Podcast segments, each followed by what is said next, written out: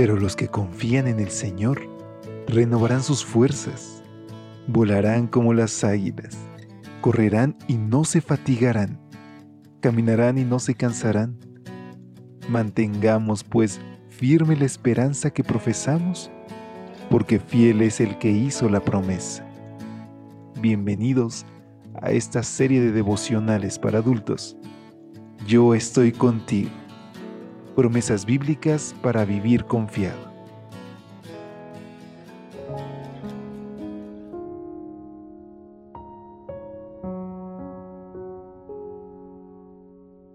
Muy buen día, qué gusto poder saludarte. Gracias a Dios porque podemos escucharnos a la distancia en este 17 de enero en tu espacio de lecturas devocionales para adultos, que nos habla acerca de las promesas de nuestro Dios. En esta mañana nuestro Dios fiel, verdadero, fuerte, es nuestro Padre y busca relacionarse con nosotros. Es por eso que hoy debemos abrirle nuestro corazón y estar atentos a sus palabras y no solamente oírlas, sino también volvernos hacedores de ella. Es con estas palabras que te extiendo una calurosa bienvenida a nombre de todo el equipo de Evangelike, deseando que hoy pueda ser un día de éxito en el nombre de Jesús. Y sin más, vayamos a nuestra reflexión que lleva como título, Los ha llamado a recibir bendición. Primera de Pedro capítulo 3 versículo 9 contiene nuestra gema bíblica de hoy que en la versión Dios habla hoy nos dice, Dios los ha llamado a recibir bendición. Leamos algunos textos bíblicos. La experiencia me ha enseñado que los que siembran maldad cosechan desventura, dice Job 4.8. También en Job 8.4 nos dice, si tus hijos pecaron contra Dios, Él les dio lo que su pecado merecía. ¿Quién diera que Dios hablara que abriera para ti sus labios y te declarara los secretos de la sabiduría, que son de doble valor que las riquezas. Sabrías entonces que Dios te ha castigado menos de lo que tu iniquidad merece. Estas palabras se registran en Job 11, 5 y 6, y estas son algunas de las declaraciones esgrimidas por Elifaz, Bildad y Sofar, los tres amigos de Job.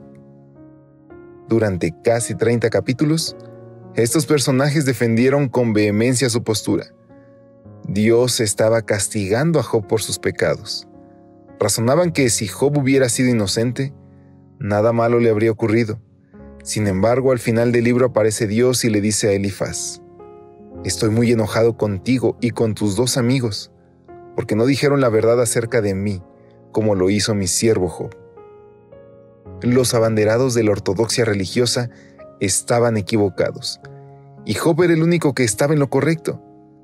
En el versículo siguiente, que se encuentra en Job 42.8, el Señor agrega, Mi siervo Job orará por ustedes y yo aceptaré su oración, y no les haré ningún daño aunque se lo merecen por no haber dicho la verdad acerca de mí.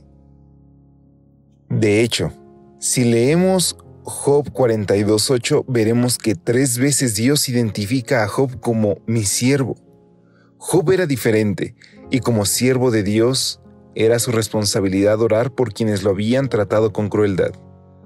Esa oración produciría un cambio de estatus en Job, puesto que tras haber orado por sus detractores, fue liberado de su aflicción y Dios le multiplicó todo lo que había tenido.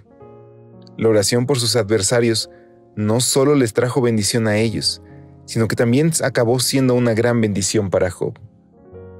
La experiencia del patriarca nos enseña que cuando nos sintamos tentados a tratar mal a quienes nos han herido, hemos de detenernos y recordar este pasaje. No devuelvan mal por mal, ni insulto por insulto. Al contrario, devuelvan bendición, pues Dios los ha llamado a recibir bendición.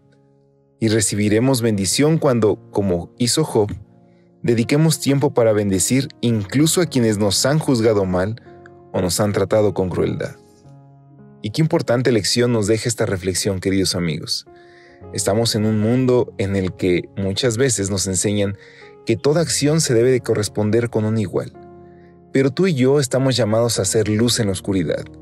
Estamos llamados a perdonar así como Dios nos perdonó. Y sabes, cuando realizamos esto, somos los más beneficiados, porque experimentamos la gracia de nuestro Señor y nuestro carácter se moldea conforme a su voluntad. ¿Hoy quieres ser libre de alguna rencilla con tu hermano? Perdónalo. Acércate a él y dile que las cosas tienen que mejorar en el nombre de Jesús. Si él no lo acepta, da gloria a Dios y descansa también en tu corazón. Yo te invito a que hoy nos unamos en esta oración. Querido Padre, por favor Señor, pon en mí la humildad para siempre dar el primer paso como tú. Y ayúdame en la medida de lo posible estar bien con todos los que me rodean. Te lo pido en tu nombre. Amén. Dios te bendiga. Pasa un excelente día. Hasta pronto. Gracias por acompañarnos. Te esperamos mañana. Te recordamos que nos encontramos en redes sociales. Estamos en Facebook, Twitter e Instagram como Ministerio Evangelite. Y también puedes visitar nuestro sitio web www.evangelite.com.